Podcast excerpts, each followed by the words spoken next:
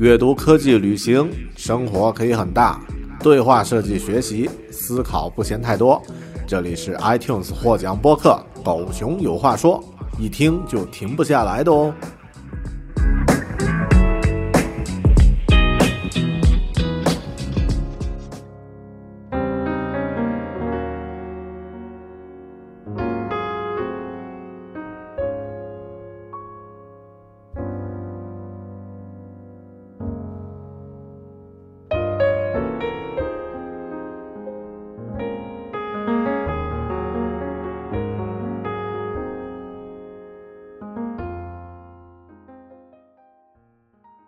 Hello，你好，这里是独立知识型脱口秀《狗熊有话说》Bear Talk，我是大狗熊。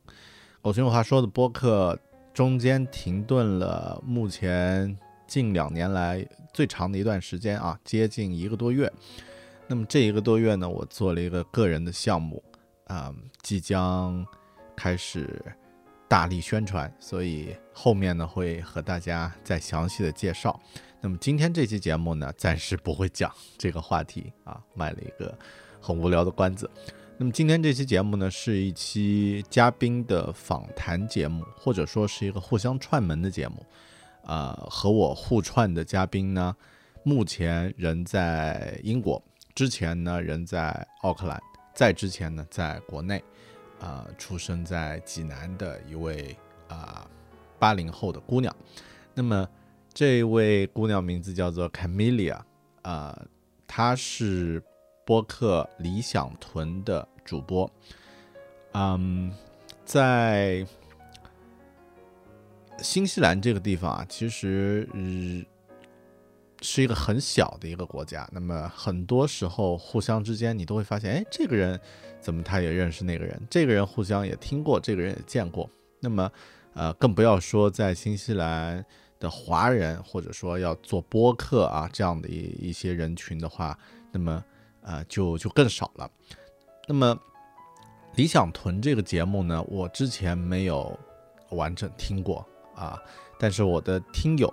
和这个其他周边的朋友呢，都时不时的会提起，说这也是一档人在新西兰的一个呃很有意思的主播在主持的节目，所以呢。啊，后面呢，我们俩反正就因为现在社交网络很发达嘛，互相之间就啊搭上线，然后就约啊录制了之后大家会听到的这期节目。那么先简单介绍一下，Camelia 是理想屯的主播。那么他之前在国内啊八十年代出生，然后呢在国内读书啊怎么怎么怎么，然后啊之后他来到了新西兰读书。那么在新西兰呢？呃，毕业以后呢，工作也在啊当地数一数二的企业了，纽航啊，Air New Zealand，还有 Westpac 啊银银行啊这样的一些公司呢工作。那么在之后呢，啊他又去到了英国读书。嗯，那么除了这样的一些经历之外呢，他还喜欢写作。那么最近刚刚出版了自己的第一本全英文的一本小说。啊，很厉害！我特别佩服这种啊能写完一本书的人，因为狗熊知道写书是一件很痛苦的事情啊。所以，我们这期节目呢，属于一个没有刻意准备，大家互相聊一聊自己对于海外生活的理解，对于创作内容的理解，还有目前我个人会经常碰到的一个问题，就是当我们生活在国外，我们的输入、我们的交流都以英文为主的时候。那么，如何能够保证输出中文的这种动力，以及嗯，不会产生一个中间的这样的一个断钩啊，一个 gap 在英文的输入和中文输出之间，或者会不会想要更多的去以英文的输出和输入为目前的一个主要的方向呢？那么，这是我自己目前。碰到的一个，呃，一个要想清楚的问题，所以呢，在这期节目里面也有很好的一个探讨。这期节目因为没有准备嘛，所以聊得非常的散啊，大概一个多小时啊，啊，希望你会喜欢。OK，废话不多说，我们接下来就来收听这一期由狗熊有话说和理想屯共同制作的播客节目。新西兰和奥克兰啊，新西兰和英格兰互相之间的串门。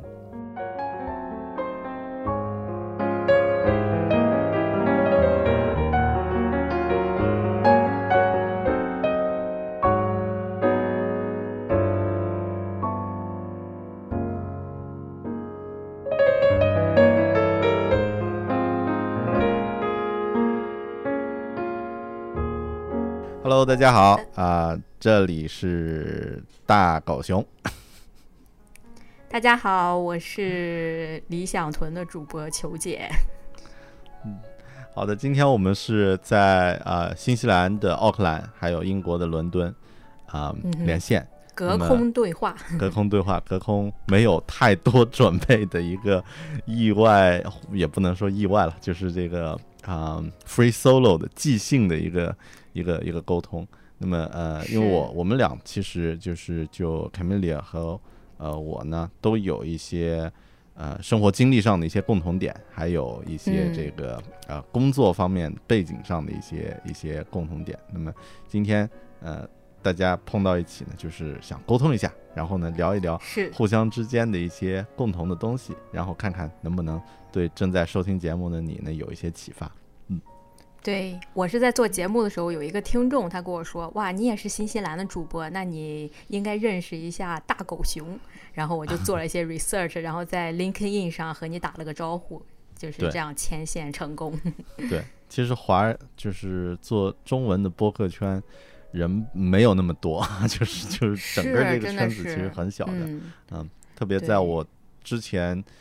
呃，最早开始做播客的时候，可能全嗯全国也就那么几十个人，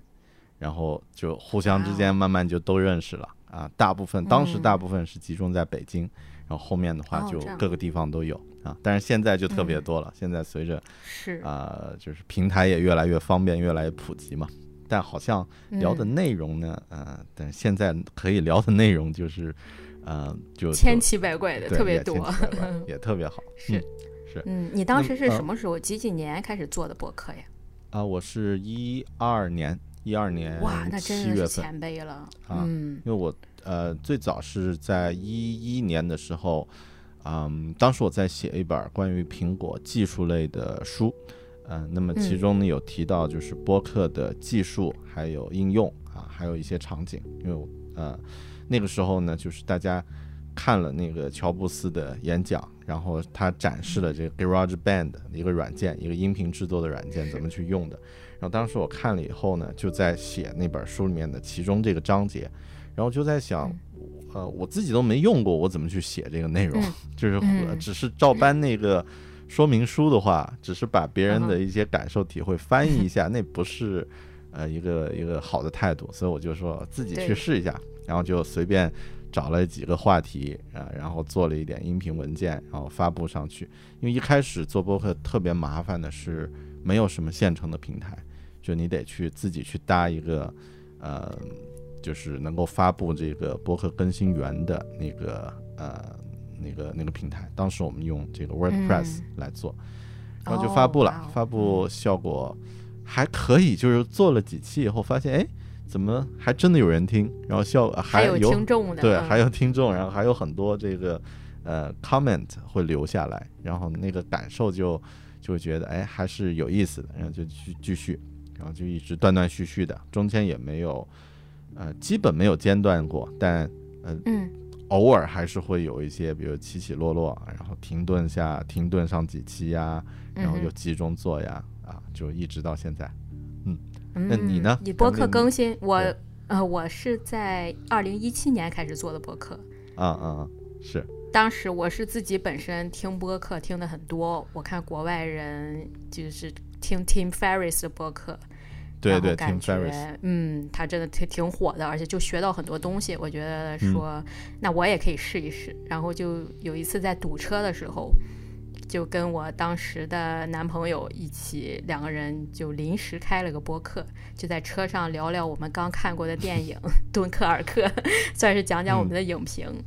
结果也是，我也发现，哎，这样都有人听，因为当时第一期录是在车上录，还是在堵车，就很吵很吵，而且也不专业。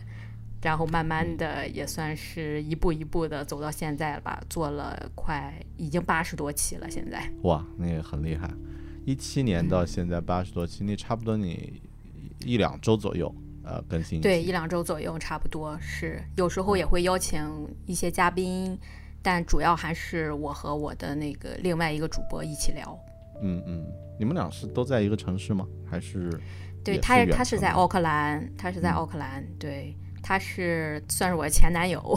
啊啊之前我做播客的主要目的也是，就是想跟前男友多聊聊天儿。我啊感觉播客算是一个蛮好蛮好的一个媒体平台，因为你当你在录制的时候，肯定会讲一些比较深刻的一些东西，对就算是有一种那种 quality conversation。对对，嗯，对，类似的这种播客，呃另外我有一个做播客的朋友也是这样，叫呃象征，他是大内密谈的主播，啊，然后他嗯。他和那个自己的当时女朋友啦，就现在老嗯。婆，然后呃那个 也做了一个呃叫好像叫枕边风，我记得啊，应该还啊挺不错，就是专门聊一些嗯。啊，比如情感啊，这个呃哦这样男女关系啊，就是等等一些，就是就是这种嗯话题，就是特别好，就是能够和哦和呃比较亲密的人能够也有这样的一些内容的这个共同输出也，也挺不错的。这种互动比较好一点。对我忍不住想八卦一下，就是那么现在既然你你已经在英英国，然后英国了，然后另外一已经变成了前男友，那那么那么你们是。还保持吗？这种 播客录制的对对对这种状态？，我们是一八年的时候分手的，然后哦但是我们因为之前已经认识十年了，就是有很深厚的友谊基础，所以啊一直也都是可以当朋友。啊然后啊，我觉得聊的东西还更深刻了，哎，就没有这个情侣间那种顾忌了，等于啊是。，这个更好啊！从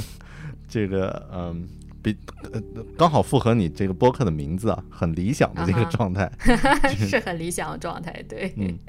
就感觉其实没必要就去定义一个关系嘛，就两人虽然做不成情侣，但是其实还有一些其他的一种关系可以存在，就让你们两个人彼此能更了解对方啊。就是尽管现在身居两地，但我感觉我们的感情比在一起的时候还更深刻，嗯嗯，就挺有意思的。感觉播客给我提供了这种平台，就这算是意外收获吧。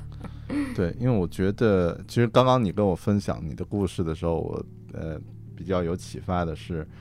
嗯，为什么大家会喜欢听播客？那么，因为你讲的第一个就是你开始录制你第一期的这个场景，其实就是一个嗯。很好的一个例子，因为呃你是在车里面录制，然后就相当于它有一个非常好的一个场景。那么是，呃，听播客我觉得很重要的一个原因呢，不在于说我获得什么样的干货、信息、知识，啊、那么这个当然是一个一个呃附加的一个收获，但我不觉不觉得嗯。它是一个就是特别主要的一个收获，因为真的想你要获得一个呃特别呃有价值的信息的话，那么可以去听，可以去参加这个 webinar，去去上课，去去去嗯。听人家三十分钟、四十分钟的一个专专题的一个讲座，或者是一些行业的会议，或者是读书，嗯。或者是这个对，呃更多更多的不同的这个方式。那么播客呢，它嗯有一些这个人和人之间的这种互动的一些呃一些更湿的东西，而不是干的东西，是，就是就是这，种我就感觉、呃黏黏的东西可以让人黏在一起，所以所以你你刚刚说你这个在车里面录制，我马上就能想想象得到那种场景，就是外面对。有呃很生活化的一些一些噪音，然后你们俩很闲嗯随意的聊一些这个关关于呃自己感兴趣的话题，电影呀或者什么的，那么嗯呃就是从听的人的角度，它是一个非常嗯、非常亲切的一个状态，就是是一种感觉像老朋友在你耳边说话一样。对。对，他进入到你们的嗯。这个生活之中，作为一个呃参与者，就是也在旁边能够听一些东西，所以这个感觉我觉得可能是播客受欢迎的一个原因啊。嗯，对，你在你的听众那边就收获了一些哪些反馈呢？你做了这么久播客，嗯，感觉对你印象比较深刻的反馈是什么呢？啊，这个还真挺多的。我个人觉嗯得印象深刻的反馈呢，嗯、是这样，我我一般是这样，嗯，他大家会通过比如说呃邮件或者微信或者是各种方式，他会发一些消息。那么呃，我有一个习惯啊，就是啊，一般这种呃大家发给我的，我觉得有价值的东西，我就建一个文档给它存起来，就是截个图呀，或者是这个呃在邮件里面加个星。那么那么有有呃很多条，然后大家平时会去看。呃，如果你说印象最深的话，我可能会想到两三条。那么其中一个类型呢，是很多人会反馈说，听播客了以后，我的生活改变了。就是听听播客的人的生活，它有一些变化。比如说之前我在国内的时候，呃，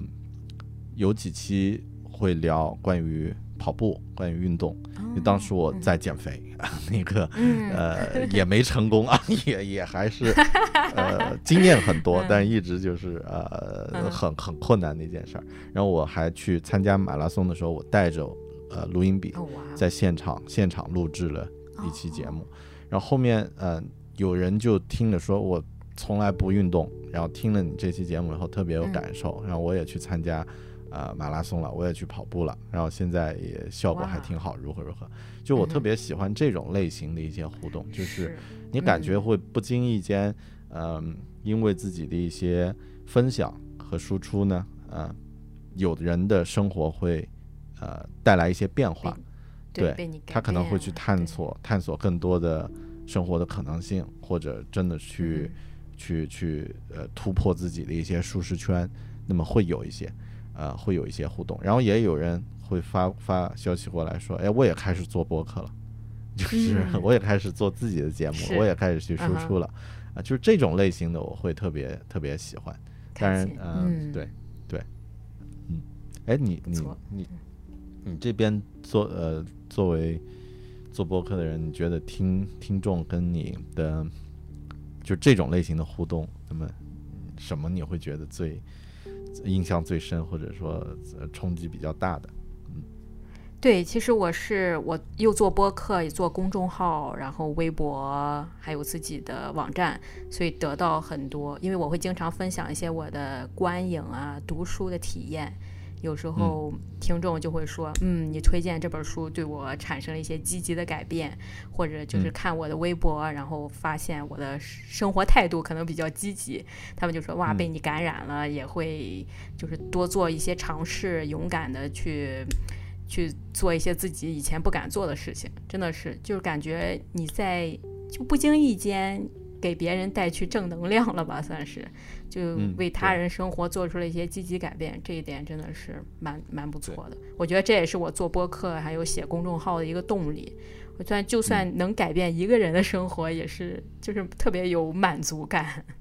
对，其实这个是相互的，就是说，呃，你改变了他们的一些习惯或者是一些呃一些更多的可能性的话，也给自己带来了一些更多的动力和。啊，和和这个，嗯，和愿意去做一些新的尝试的这种可能啊，会有，嗯，对，真的是，嗯，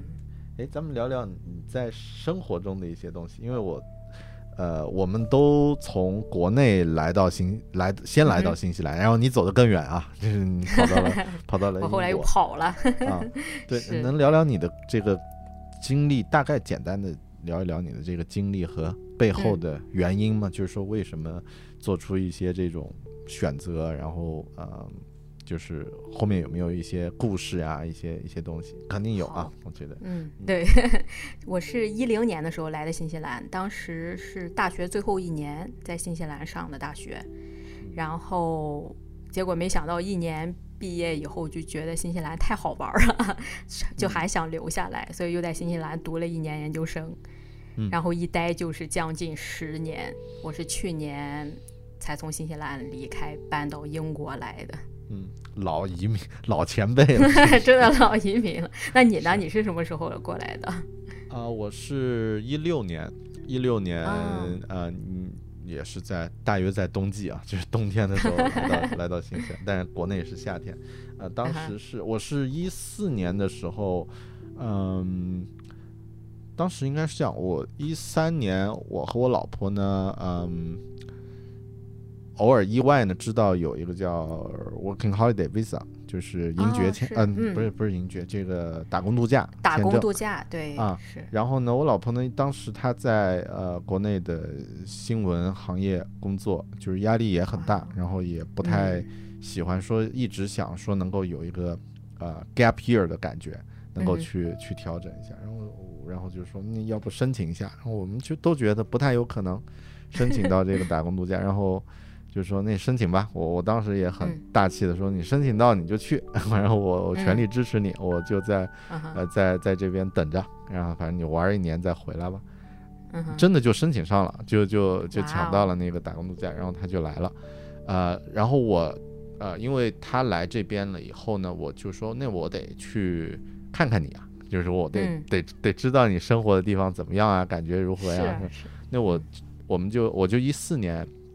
他先来了几个月以后呢，我就来找他，然后我们在新西兰玩了一个月，跟你的感受一样，嗯。就发现这个地方太棒了，就是太好玩了。然后还有就是呃人也特别好，呃对就环境啊各方面特别嗯。特别不错，嗯就呃但玩了以后我就回去了，但回去以后可能就就就有一个萌芽，就是说哎这种生活还挺不错的，但呃嗯因为我的嗯就是年龄会大一点儿。就是可能考啊、当时在国内也已经在工作呀，各种各种嗯事情已经、已经在做了，所以，呃，不是那么太容易。就是当时没有想更多的，就是说我去呃去新西兰读书吧，或者是找工作。我因为我知道直接去找工作，嗯，肯定没有太那么容易难了。，对，对然后，后面就一六年，嗯、一五年的时候就开始看还有没有其他可能性。后面知道有一个叫嗯银爵签证，就是 Silver 嗯 Firm，、是，然后就开始申请。啊、但那个银爵呢是每年只有三百个全球名额嘛，嗯就是非常的非常难抢。啊，然后因为我是呃做呃计算跟计算机有关吧，跟软件有关，所以啊，嗯就是做了一些准备，然后后面呢，呃呃，当然我的准备可能只是运气成分吧，后面就抢到了两 个两个名额，我和我老婆分别抢到一个，然后我们就就来了，就是一六年就、啊就来了，然后一六年过来，啊嗯，然后我也比较幸运，就来了以后也呃一个多月找到了工作，然后就开始做，然后后面就就一步一步就到现在，反正还在。嗯，还在，呃，还在奋斗期，还在挣扎，还没有到享受阶段，还在生存模式。嗯，嗯我是对你在 YouTube 上那个视频简历印象深刻。哦，是我我记得那个，对我看你当时我说，嗯，这个不错，因为现在很多这种用人单位都比较还蛮喜欢这种形式的简历的。我觉得你嗯当时是，对当时你是我看你还在 Les Mail 做过工作，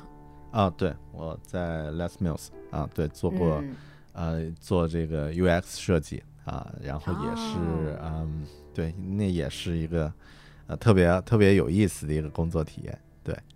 真的是，真的那个是是我理想的公司，因为我 当时我搬家就专门挑在离 Les Mail 健身房最近的地方，啊，对，太喜欢他们的课了，是嗯，对，当时每天都去上较他的课，嗯，是哎，那你后面是为什么又跑到英国呢？这个其实我就是经常在一个职位待上两三年，我就想去跳一跳，因为在嗯。新西兰的话，我是一毕业当时就进纽航了，新西兰航空，嗯。然后做了两年，做 social media specialist，主要是管他们社交媒体账号，嗯。然后后来又加入的 Westpac 银行，做了嗯。三年半，嗯。就感觉在新西兰已经没地方可以跳了。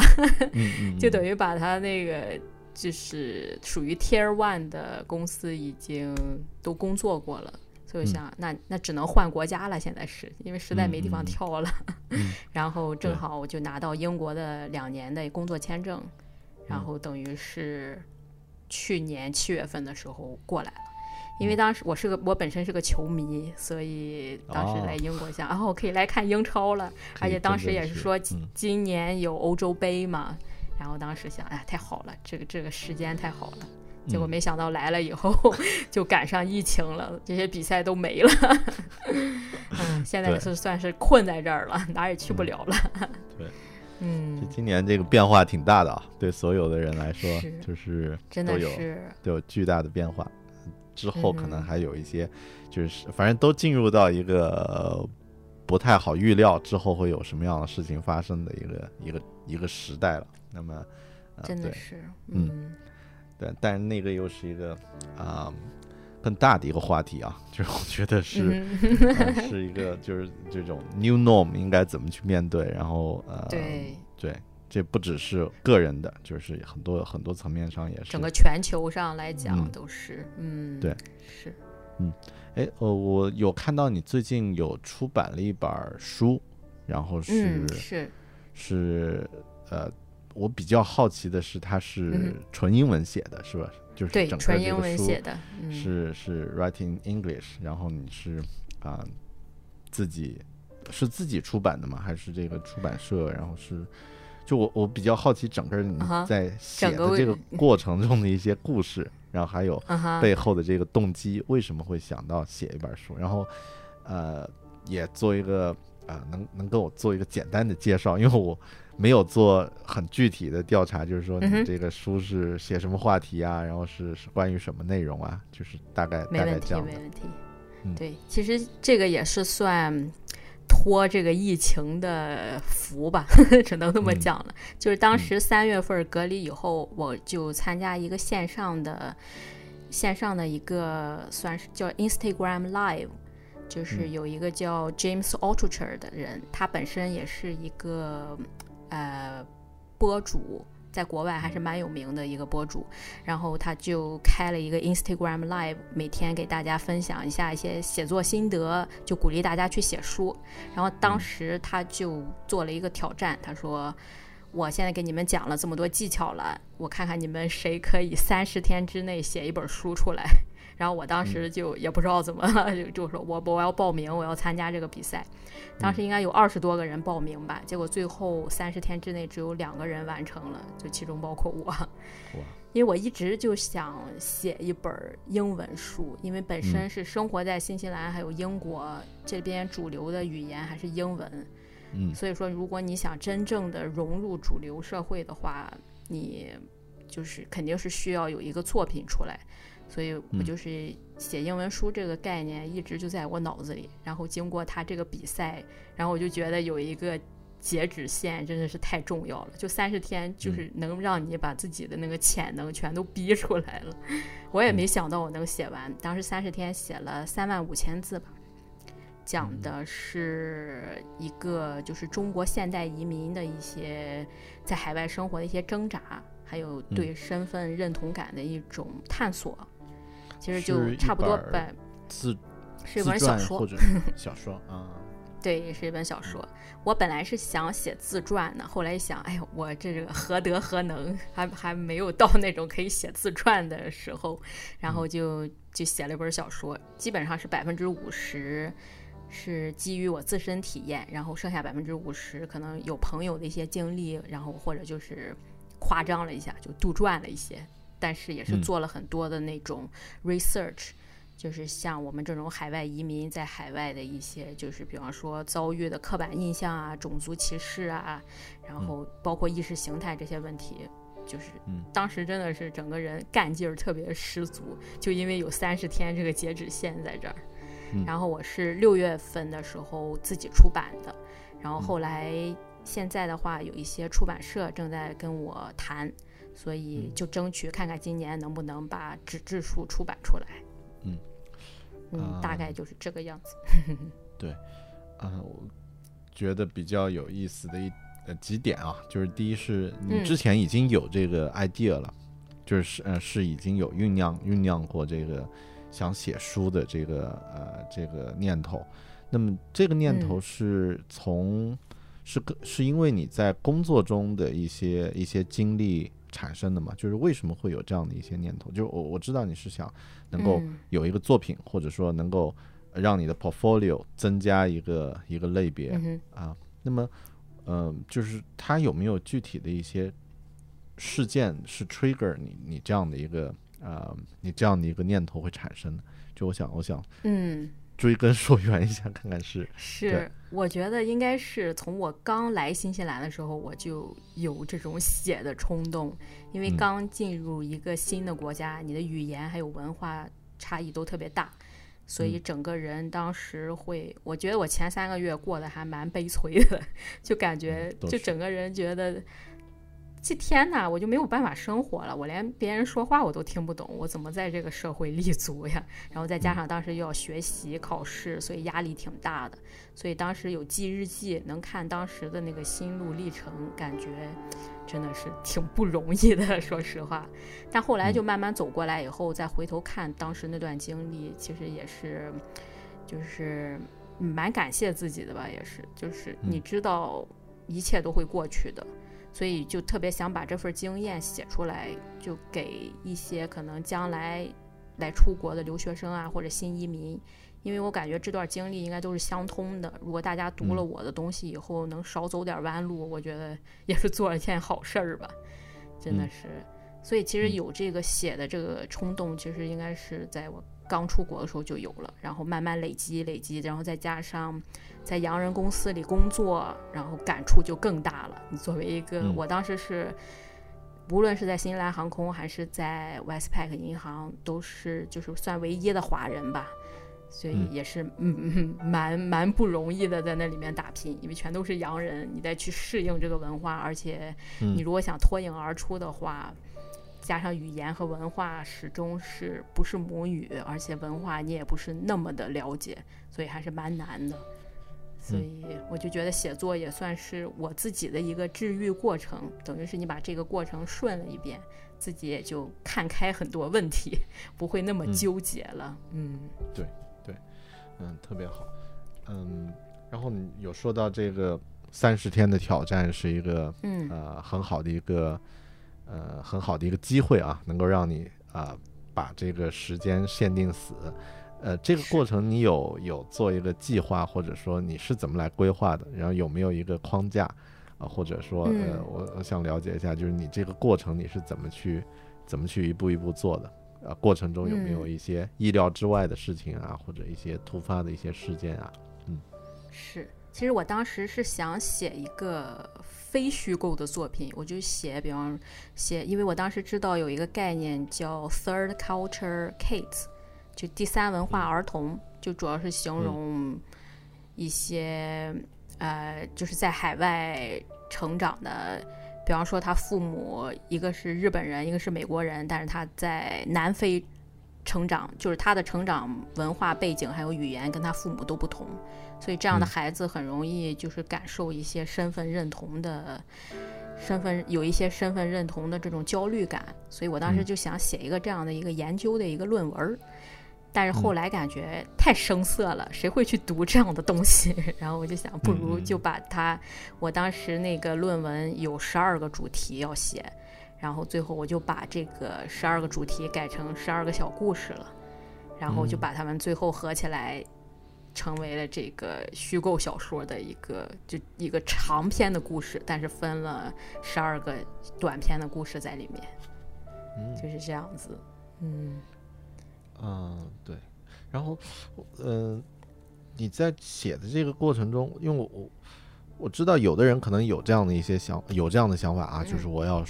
做一个英文的东西，比如说，嗯，呃，很简单，就是像像我刚来或者很多其他移民从中国来，然后来到一个西方世界里面开始生活啊，发现我要输出啊，我我要我要这个融入。那么要用要用这个呃默认的这种文化背景的，要用他们的语言，要用他们的形式来去来去讲自己的故事，或者讲自己能够有共鸣的故事。嗯，但这个过程呢，呃，很多人会觉得写书这个事情太大了。那么可能我先试着写写文章，或者试试试试写写这个呃。试试着在社交媒体上，先在 Twitter 上看看别人怎么怎么去聊天的，就是我先慢慢通过这种方式去融入。但呃，我我了解你是因呃已经有十年的这个海外生活的背景，就是你是怎么一步一步最后到写书这个这个状态？就是你有你有去啊，比如说输出一些英文的，写一些英文的博客文章，或者或者类似的这种形式有吗？就是是是怎么去？进入到写写书的这个状态，因为我觉得这个中间一定会有一个呃，一定会有一个呃很很很长的一个一个 gap 吧？你是怎么去一步一步的去去进入这个状态嗯啊？，其实就是我用这个国外的 social media 比较多一点，像 Twitter、Instagram 这些我用的比较多，所以嗯就在上面我会经常发一些东西。像我自己虽然有网站，我整个网站是英文的，但是我网站上的博客还是用中文写的，就很偶尔的时候会用英文写一些，所以我就觉得。其实之前产出的英文的内容，除了在 LinkedIn 上可能发一些 post 之外，其他也没有一些很固定的产出。所以写书这个还 蛮突然的，我就是想，就是真的是逼到份儿上了，然后整个人就一下子这三十天就写了三万多字儿。嗯嗯，对，我不知道你会有这种感觉吗？比方说你做一些 project，一有 deadline，你整个人的那个潜力直接都出来了，会把自己都吓一跳。原来我都可以这样做。嗯，啊，肯定有，就是是吧嗯，对，有 deadline 或者说有有这个时间限制是是必嗯。须的、啊，因为像现在我在工作或者是在做自己的事儿的时候呢，我一般嗯。会给自己设一个就 always time box，呃、嗯。all the things you need to do，啊，就是总把呃呃，因为我我现在开始认可，就是如果事情没有在日历上放上去的话，那个事情是不存在的，那个那个事件是、嗯。是是呃是没有 commitment，所以一般我都会确定这个。就这个事情，我能够投入，比如说一个小时，那么要确保这一个嗯。小时能够达到一个最有价值的呃产出，或者说呃至少我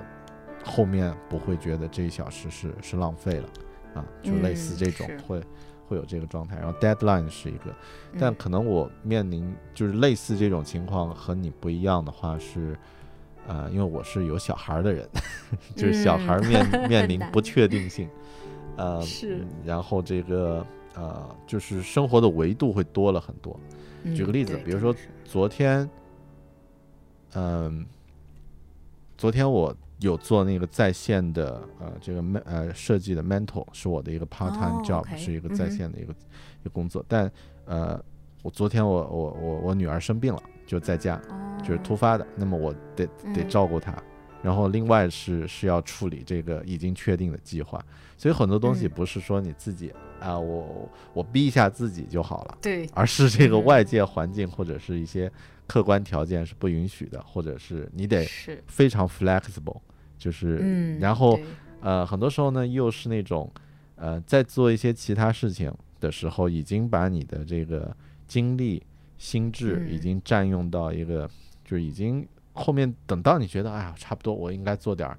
今天本来预计要做的事情，但你的这个精嗯力已经、已经被用用完了，已经耗尽了。那那个这个时候嗯又怎么去面对？所以，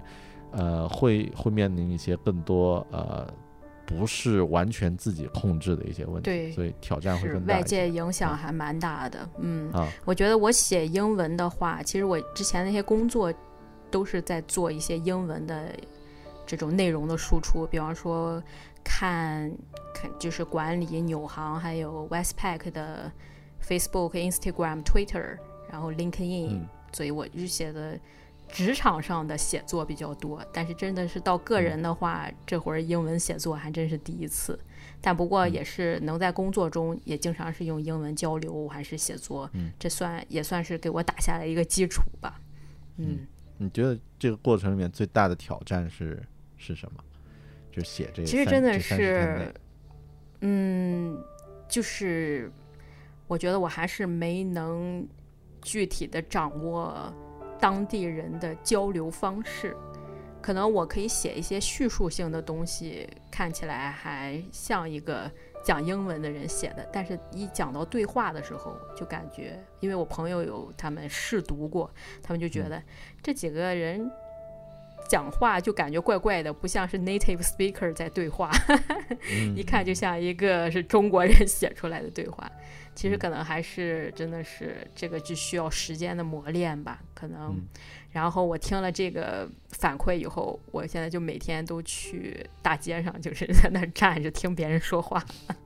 或者就去咖啡馆，因为现在英国咖啡馆什么都开了，餐厅我就自己在那儿坐着，我就听别人讲话，我就去看揣摩他们的那些用词啊，还有听听他们这语音、语调、语气这种，来帮助自己修改一下。其实也是靠练习吧，这种你知道自己哪里不足，你就可以想个方法去弥补。嗯。对，我觉得，嗯，就是我我们做事做很多项目，就是我我因为我联想到我工作的一些东西啊，就是，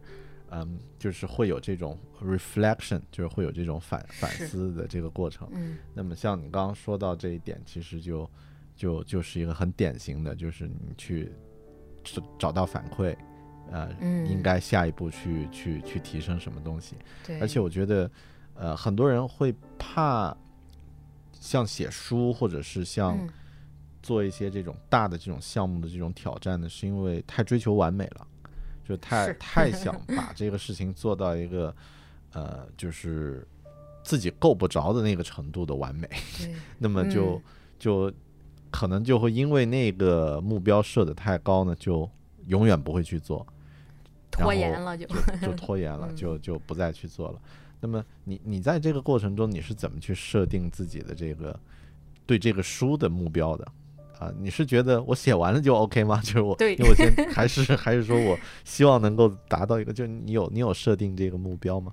是，我觉得我那个心态。一直就比较好，就是写书的话，我当时就想，我写完了就可以了。反正我是英语不是我的母语，写的再烂，我可以归功于我，我不是讲英文的人。就和之前在纽航还有 Westpac 开会的时候，好多人就是像女生来讲的话，一般在那种十几二十个人的会议上不会发言，但我就是我就是那种。无所谓的，反正我英语讲的不好的这种感觉，就破罐子破摔吧。如果我讲什么错了，我可以归功于啊，我我英语不是我的母语，我就有个这种心态。我先把我想要表达的东西先表达出来，至于它完不完美就无所谓了。嗯嗯，就是有个这种心态。对，其实这个我觉得我比较有共鸣的一点是，啊，我们都有在用第二。第二语言去交流、去沟通的这种呃这种需求和经历啊，然后也会面临说呃那种 struggle，就是你想要说的东西，会觉得你不知道用什么最好的方式去输出、去去表达，甚至一开始都不知道如何去表达。那么因为人的这个 jour 呃人的这个经历嗯阶段不一样，比如说像你可能在国外生活十年，至少你不会太纠结说呃。什么方式是正确的，什么方式是错误的？但可能你会纠结着什么方式是地道的，什么方式是是这个稍微呃听起来有点怪怪的啊，中式的。然后像 比如说我呢，我可能还会哦，还是会有的时候会纠结说，呃，这种方式是不是正确的，是不是对方能听懂的？这种方式呢是。是完全有错误的，或者是什么的。是。那么可能还有的人呢，他又在再前面一点的这个状态是是还在纠结，说我到底应该怎么说？呃，这个呃具体的语法是什么样的，或者说这个措辞是什么样的？就是人的这个阶段经呃这个经历不一样，那么没有对和错。但我比较有共鸣的一点就是，还是要把自己这个心态放在一个啊。先把东西先去表达出来，然后再再再去这个再去慢慢的去提升和改正和这个和纠错，而且交流本身，比如说对话啊、写写东西啊，很多时候其实是是在于一个有你来我往，像打球一样，就是你先把东西扔出去，然后这个东西是错的啊，或者是有一些可以修正的，然后别人再踢一脚。就是他再调整一下这个方向，然后你再冲上去再踢一脚，其实慢慢的就玩起来，这个这个过程就就很好了。所以呃，因。为我我现在有几个有一些朋友呢，他们会说，哎呀，我也想啊练习一下自己的英文，比如说他们也在国外也在国外生活，然后呃，我也觉得我应该去在 LinkedIn 上多发点贴。多跟行业人士互动一下，但不知道怎么去说，而且总是会太纠结，说，哎，这里是第三人称单数吗？还是 这里是？对对，这里是什么？这这个 这个词这样用会不会太硬了？如何如何？就会会去纠结这个东西。但我就觉得其实啊，呃，要去呃追求更好，当然没问题。但你先把东西先发出去。就是先把这个想要表达的先表达出去。其实内容还是最重要的。至于你的语法还有词汇量的话，只要对方能听懂的话，其实就是可以的。就是作为起步阶段，我觉得我当时刚入行纽行的时候，可能前六个月我就是特别害怕说错话，我就觉得，哎呀，我应该用哪一个词啊？我这个语法对不对？然后我同事当时就给我的反馈是我太安静了，为什么坐在那儿一句话也不说？然后我就，但我个人本身性格不是这样的，我是一个比较外向的人，我就觉得啊，然后大家对我的看法都是这样的，就是感觉我都不是我自己了，就是因为太害怕了之前。然后我当时就跟我的那个经理在聊这个事儿，他就说，其实你完全没有必必要害怕，就是大家都理解你是一个就是中国人，你不可能就是一开始就讲那种 perfect English，既然你。公司给你这个平台，让你去，去，就是公司招你进来，就是看中你的这种想法、你的创意，那你就去勇敢表达吧。我觉得我当时我那个经理对我鼓励还蛮大的，然后我就慢慢试着在会议上发言，然后写英文的东西。虽然刚开始可能会出错，然后有时候大家也会笑，但都是蛮善意的。我就感觉新西兰这一点特别好，大家就特别就是特别友好，对你特别宽容。然后，嗯，就是这种包容性、包容的情况下，让我就是一步一步的慢慢体会到，其实我没有什么好怕的。反正我的他们大家其实要的是我的观点、我的想法，我完全没必要能一下写出来像莎士比亚那种的东西。嗯，真的是慢慢练嘛。嗯，对。你有考虑做呃，你有做过英文的播客的，比如嘉宾的采访呀，或者是这种互动啊？也之前有有做过这个。我做过一一期，就是当时那个 Black Lives Matters 的时候，因为我在英国认识了一个朋友，他是做嗯 International Development，他之前也是给一些世界人权组织做顾问，所以我当时就邀请他想谈一谈这个问题，那算是我的第一个英文播客。嗯，我看你之前有做过不少。嗯。对你，呃，对我我做过一些，做过一些这个英文的，呃，嘉宾的这个采访呀，呃，呃，就是你你刚刚说你这期的话，不好意思，我这我先呃继续挖几个问题，然后我再回答。没问题，没问题。就是呃，你你做这期英文的节目的时候，你是呃格式，因为后面你还是放在自己的播客里面去发布给国内的听众去去听。啊，你有做一些处理吗？比如说，你有去啊翻译，或者是呃做一些要点的总结，用中文的方式，还是直接你就把那期节目就放上去，变成一个英文的节目，就对大家是听了是，我是直接传到喜马拉雅、荔枝还有 Spotify 上面，但是我在我的公众号还有微博上推的时候，我会做一个总结，这样的话大家知道我们在聊什么。对，我看我，因为我的听众，我的节目的话，留学生比较多。我的听众的话，留学生比较多，所以我觉得大家英文能力也是可以的。他收到不少比较好的一些反馈，所以我现在也在想，要不要以后可以往这边发展一下。因为我在新西兰还有英国都认识不少，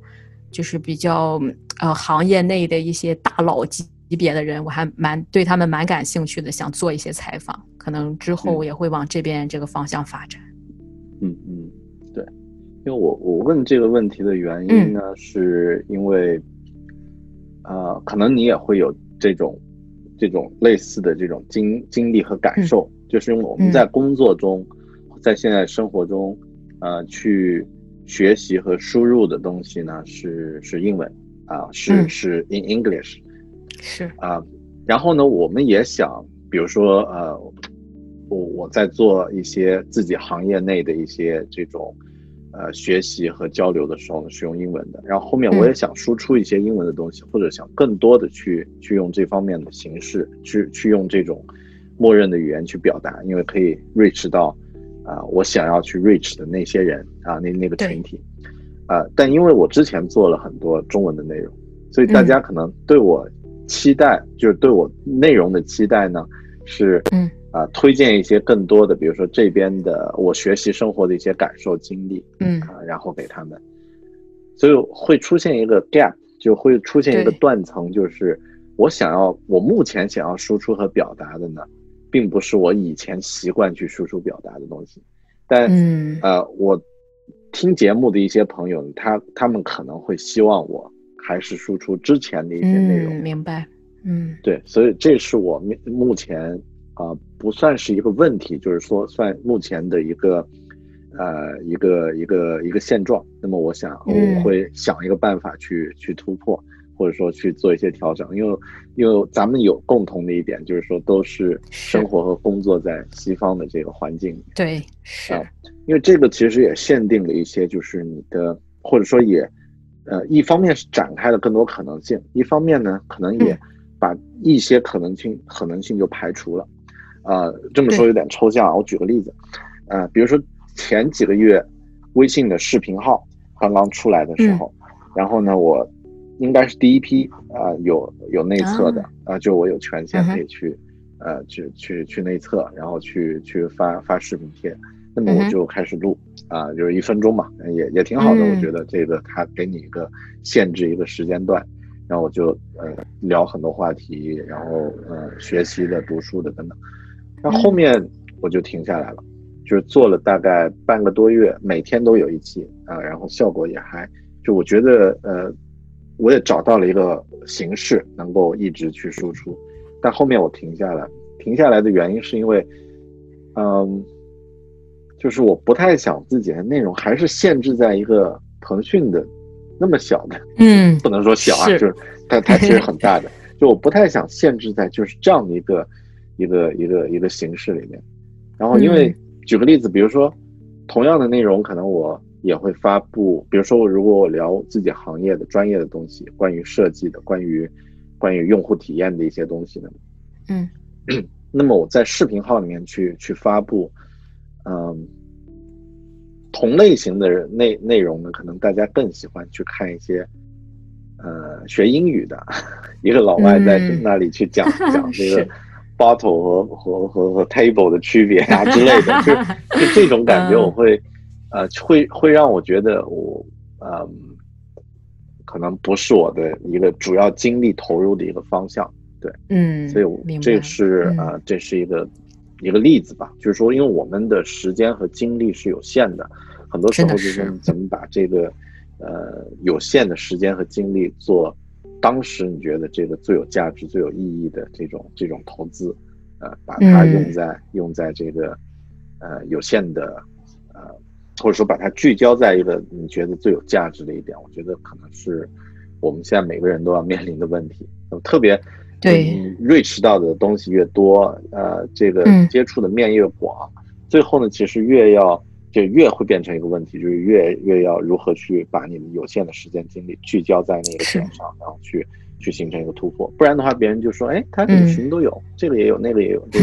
什么都有，对，嗯，哪个哪个好呢？就是说，他的。主战场在哪里？最大的优势在哪里呢？嗯，最后就就没了。所以这是我目前想要，呃，就是目前我在处理和解决的一个问题。所以，嗯，你的故事我觉得比较有共鸣的一点，就在于说你也在做自己的一些尝试和突破嘛。对我真觉得，就是随着年龄增长，你真的需要有一个 pre。priority 不能什么都沾一下，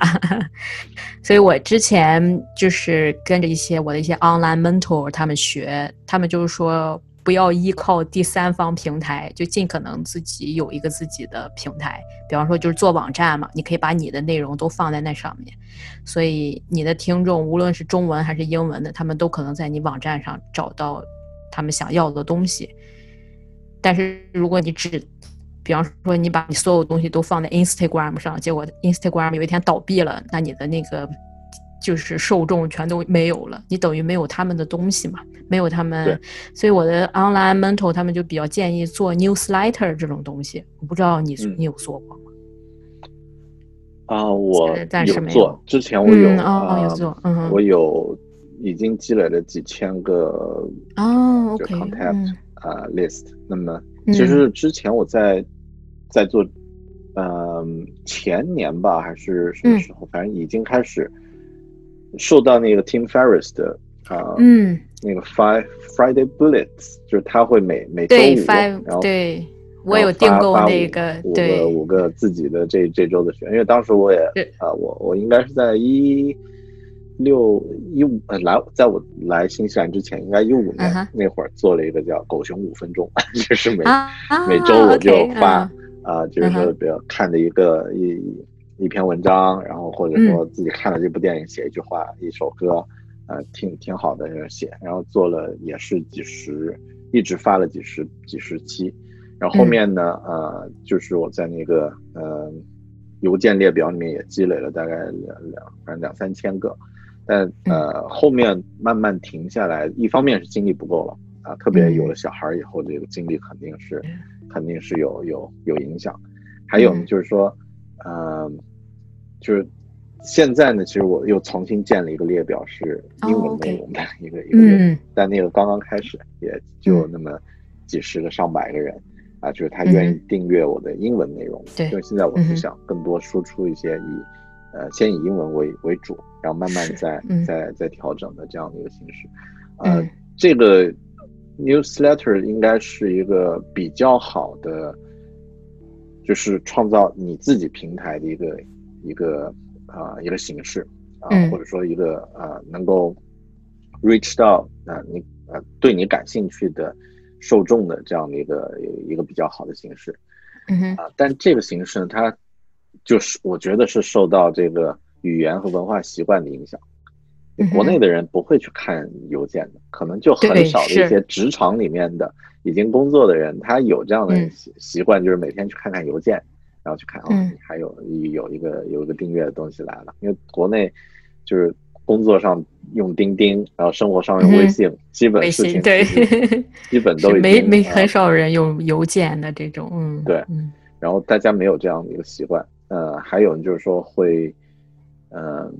就内容上，呃，其实我我更多会觉得这个邮件的形式它有更多的开放性嘛，就你可以去加。呃，其他的链接，其他的信息，然后啊，不用太在意说一定要去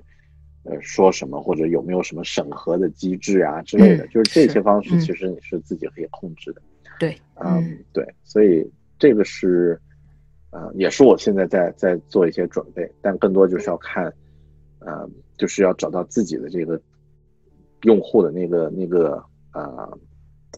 就是那个 demographic 那个特点，就是他们的他们的呃他们的身份到底是什么？谁是收听节目的人？然后他们会不会习惯用用用这个邮件啊？如果是大家的，就是所有你听节目的人，大大家最喜欢用的就是微信，那么就没有必要再去再去再去做这种拓展啊。但就就面临说有一个风险，就是嗯，有一天比如微信呃出什么问题了。啊哈，比如说极端的 情况，假设比如说现在中国、美国搞得特别僵，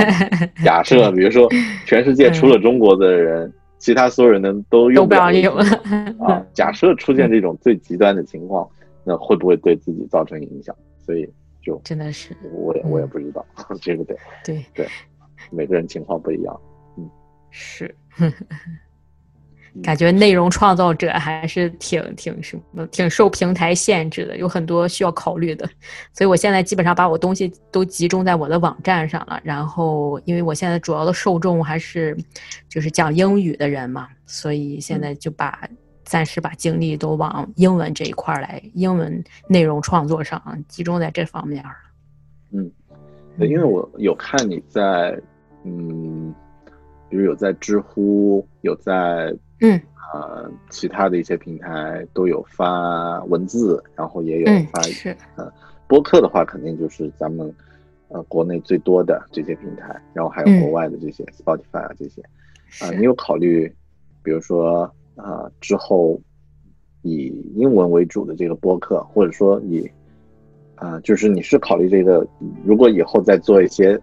英文的嘉宾的采访，会兼顾呢，还是说主要精力？呃投入到做英文的内容，还是还是怎么样？就我想听一下，就 What's next？嗯，就你是怎么想 啊？我觉得我现在主要的 priority 就是写书吧。我现在这一本已经写完了，然后但是我 idea 比较多，所以我其实脑子里现在还有两本书的。概念已经都开始动笔了，都是英文的，所以我现在最主要的精力就放在写英文书这一块儿。然后平常可能跟朋友见面或者认识比较好玩的人，我应该也会做一些播客节目。可能英文的英文播客可能会少一点吧，然后主要还是做中文播客多一点。然后，因为主要就是用英文写书了，可能播客这边就没有这么多精力了。嗯，对。但中文这块儿，就然后中文播客，然后加上公众号，可能做的多一点，还有微博。对，嗯，说到写书，我也还有一个呃想要 follow up 的这个问题，因为嗯，就我所知道的，就是说在英文的环境里面出版一本书呢。也容易也难啊，就是一一是容易容易是指，但但你随时更正，因为这是我行行外人士的感受啊。一是呃要写一本书在英文世界出版的有很多可以 self publish，就你可以找一些方式可以去自己去发布。对。但另外要说呃也也难的原因就是说真正在出版社去出一本书，好像这个过程还挺挺复杂的，就是你你现在能嗯就是。有这方面有没有一些经历或者是一些感受可以可以分享的？关于是关于这个，我觉得就是你自我出版书的，嗯，自我出版的话还蛮简单的，因为我六月份的时候是在 Amazon 和 iBook 上自己出版的，其实就是你自己排好版以后，把你的文档传上去就可以了，就还挺快的，估计也就一两个小时就搞定的那种。但现在和出版商的话，就是真的是很麻烦，因为很多出版商，就是大型出版商，他不会接受从来没写过书的这种新人作者的文章，因为他们本身旗下已经太多作者了，他们现在就是不接新人的内容，所以你如果要找小的出版商的话，他们一般会看看你能不能。自我宣传，所以这也是我现在正在做的内容。就是我现现在就是学习怎么做一个做销售的人，把我的书卖出去。就是他们想看一下数据，看看你的影响力够不够。他们现在也是很怕有这种，就是出了以后没有市场这个风险。所以如果你能提前预售的书越多，他们对你的信心可能也越大。然后到时候。就能帮着你一起出版啊，然后一起做一些市场推广。嗯，就是其实还是挺麻烦的。呃，我中之前投接触了几个出版商，就跟他们聊，但他们就说啊，你是新人，而且又是一个非英语母语的新人，我们连你的那个稿子看都不想看的那种，就是这样，直接就把你拒了。所以也是各种学习的一个经历吧。所以现在还还在跟一些出版商在谈。看看他们对我的这个初稿的意见吧，到时候其实我这个题材算是比较新颖的，就市场上很少有一个以现代中国移民写的一个故事，可能之前有一些可能文革那时候的人写的比较多一点，就是一种旧中国的那种故事，所以这个题材他们还还是蛮感兴趣的，希望能成功吧，到时候。嗯，对，嗯，我从呃。专业呃行啊，自己工作角度可能有一些呃建议，或者有一些经验，看看能不能帮到你啊。就第一呢，就是说，呃，之前有听到一些朋友说，在国外要出书的话呢，呃，直接联系出版社是不行的，啊，就是直接联系出版社肯定是被拒。那么呃，你需要找这个 agency，哦，需要需要找 agency，那么可以去看。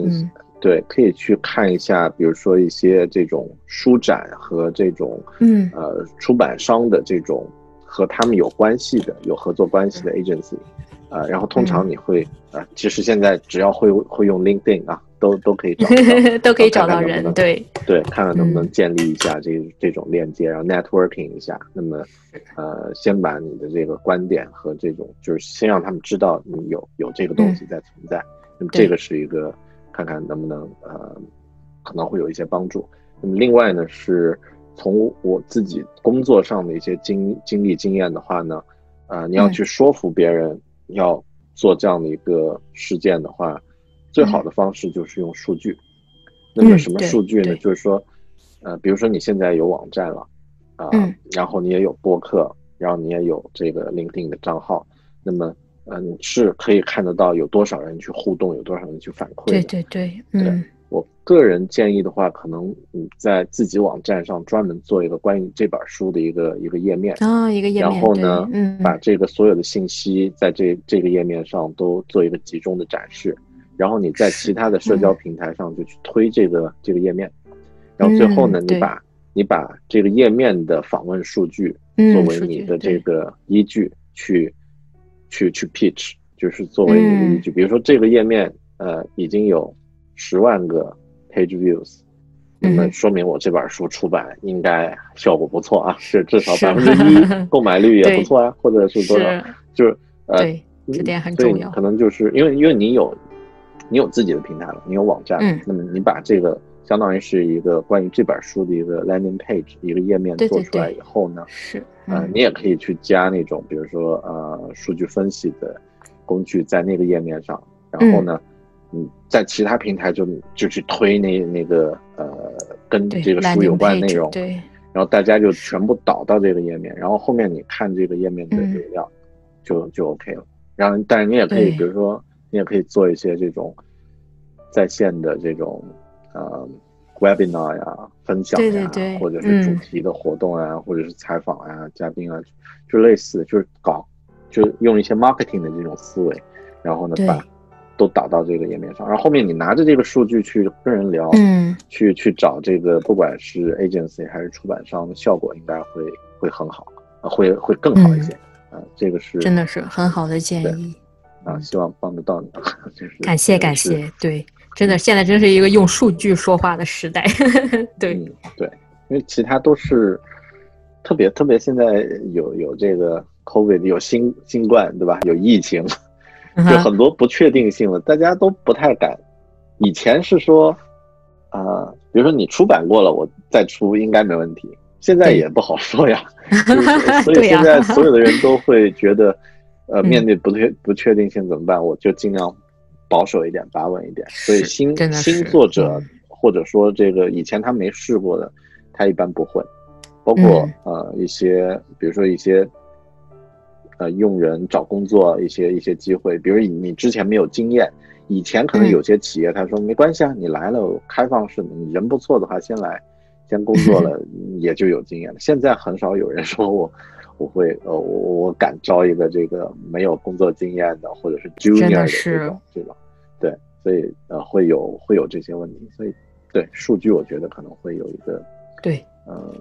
会有一比较直观，对，是肯定的，嗯，对，感谢感谢，嗯。